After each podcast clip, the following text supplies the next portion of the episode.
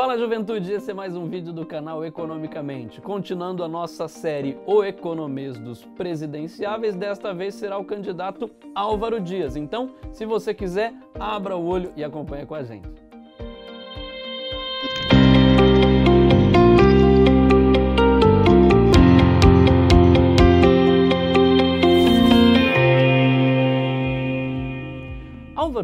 É candidato à presidência da República pelo Podemos.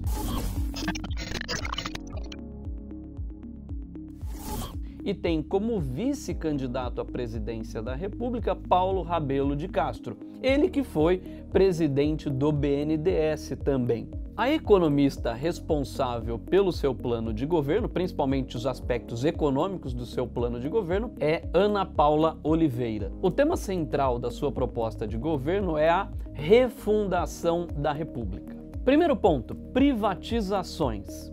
Álvaro Dias é a favor das privatizações, aliás, ele mesmo diz ser inevitável esse processo de privatizações, mas é contra a venda e a privatização de algumas estatais, dentre elas a Petrobras, a Eletrobras e os bancos públicos, tal como o Banco do Brasil e a Caixa Econômica Federal. Nesse contexto, ele pretende vender 149 empresas estatais, menos as que comentei aqui com vocês. Por outro lado, ele também pretende vender, ou seja, privatizar as empresas que estão ao entorno da Petrobras, ou seja, as subsidiárias da Petrobras. Segundo, é, segundo assim não. Assim ou assim? Segundo ponto, reforma trabalhista. Álvaro Dias, enquanto senador, ele votou contra a reforma trabalhista no Senado, até como uma forma de protesto ao governo Temer. Por outro lado, ele tem dito que avaliará os resultados oriundos da própria reforma trabalhista para, em 2019, promover a reforma das reformas. Terceiro ponto, reforma da Previdência. Álvaro Dias é a favor da reforma da Previdência e a favor até mesmo daqueles dois pontos. Quais são esses dois pontos? O primeiro, a idade mínima para aposentadoria e o segundo, a uniformização do sistema previdenciário entre o setor público e o setor privado. Apesar disso, um argumento que Álvaro Dias tem levantado e que será talvez o maior esforço, segundo ele, é que o governo deverá promover transparência relacionado principalmente aos custos e ao próprio déficit do sistema. Ele também pretende realizar a capitalização do fundo do INSS com os bens e direitos da União e até mesmo com ações das estatais. Último ponto é que Álvaro Dias também pretende a livre aplicação da poupança do FGTS em previdências associativas. Quarto ponto, autonomia do Banco Central. O candidato Álvaro Dias, nesse ponto, ele é bem sucinto. O que ele diz? Um objetivo central é a autonomia do Banco Central. Quinto ponto, abertura comercial. Álvaro Dias tem dito que pretende realizar uma abertura comercial, uma abertura da economia brasileira de forma gradativa. E para fechar, no que se refere à abertura comercial, ele tem dito principalmente sobre a importação e o desenvolvimento interno de novas tecnologias. Sexto ponto: modelo tributário.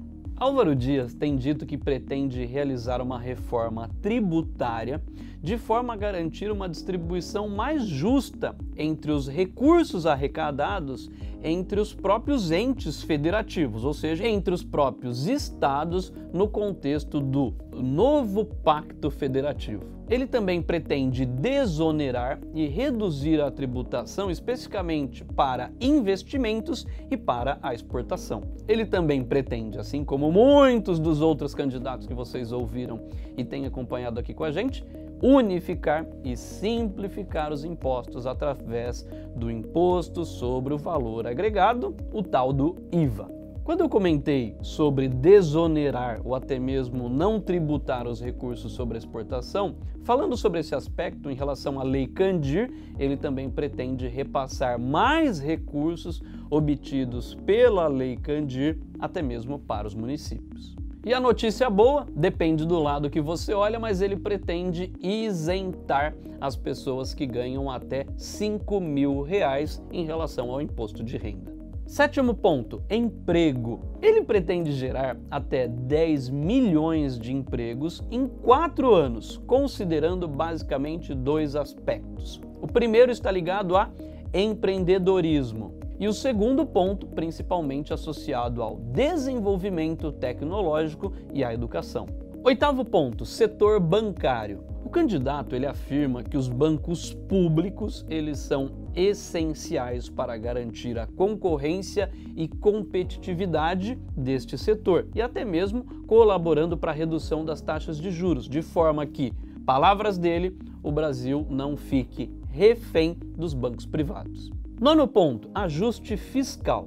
Álvaro Dias pretende realizar um ajuste fiscal rigoroso, eliminando essencialmente privilégios das autoridades, privilégios estes que você conhece muito bem: auxílio moradia, verba indenizatória e por aí vai. Além disso, ele argumenta que o teto fiscal precisará ser revisto em 2019, porque sem aprovar a reforma da Previdência em 2019, a capacidade de investimento do Estado estaria comprometida. Décimo ponto: dívida pública.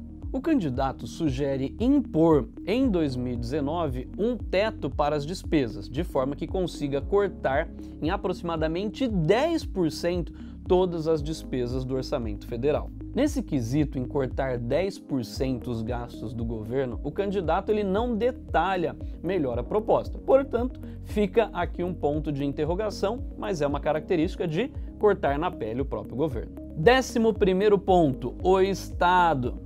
Álvaro Dias pretende reduzir o tamanho do Estado. Reduzir aqui significa cortar ministérios, departamentos, coordenadorias e até mesmo o número de senadores e deputados, de forma que em 2019 também forneça e promova uma reforma política eleitoral que diminua o peso e a participação do Estado, além da própria burocracia gerada pelo Estado. De forma geral, o candidato Álvaro Dias propõe uma redução tributária sobre o consumo e aumento das taxas, por outro lado, sobre os ativos financeiros. Ele argumenta que mais consumo estimulará o crescimento econômico e que, por sua vez, estimulará e gerará maior arrecadação tributária. Ele promete, de forma geral, um crescimento médio da economia brasileira de 5% ao ano, através da simplificação tributária, corte de gastos e também pela redução dos juros. Para a gente fechar, é interessante colocar o seguinte: o plano de governo formulado pelo candidato Álvaro Dias foi baseado no plano de metas do nosso ex-presidente querido Juscelino Kubitschek. Ele apresenta 19 grandes pontos, 19 propostas para ele refundar a República. Nesse vídeo, nós apenas argumentamos alguns pontos ligados à economia. No entanto, se você quiser saber mais sobre as propostas e características do candidato, você pode acessar o seu plano de governo que vai aparecer aqui para você. Juventude, abra o olho. Esse foi o nosso vídeo do candidato Álvaro Dias. E na próxima semana o nosso vídeo será sobre o candidato Fernando Haddad.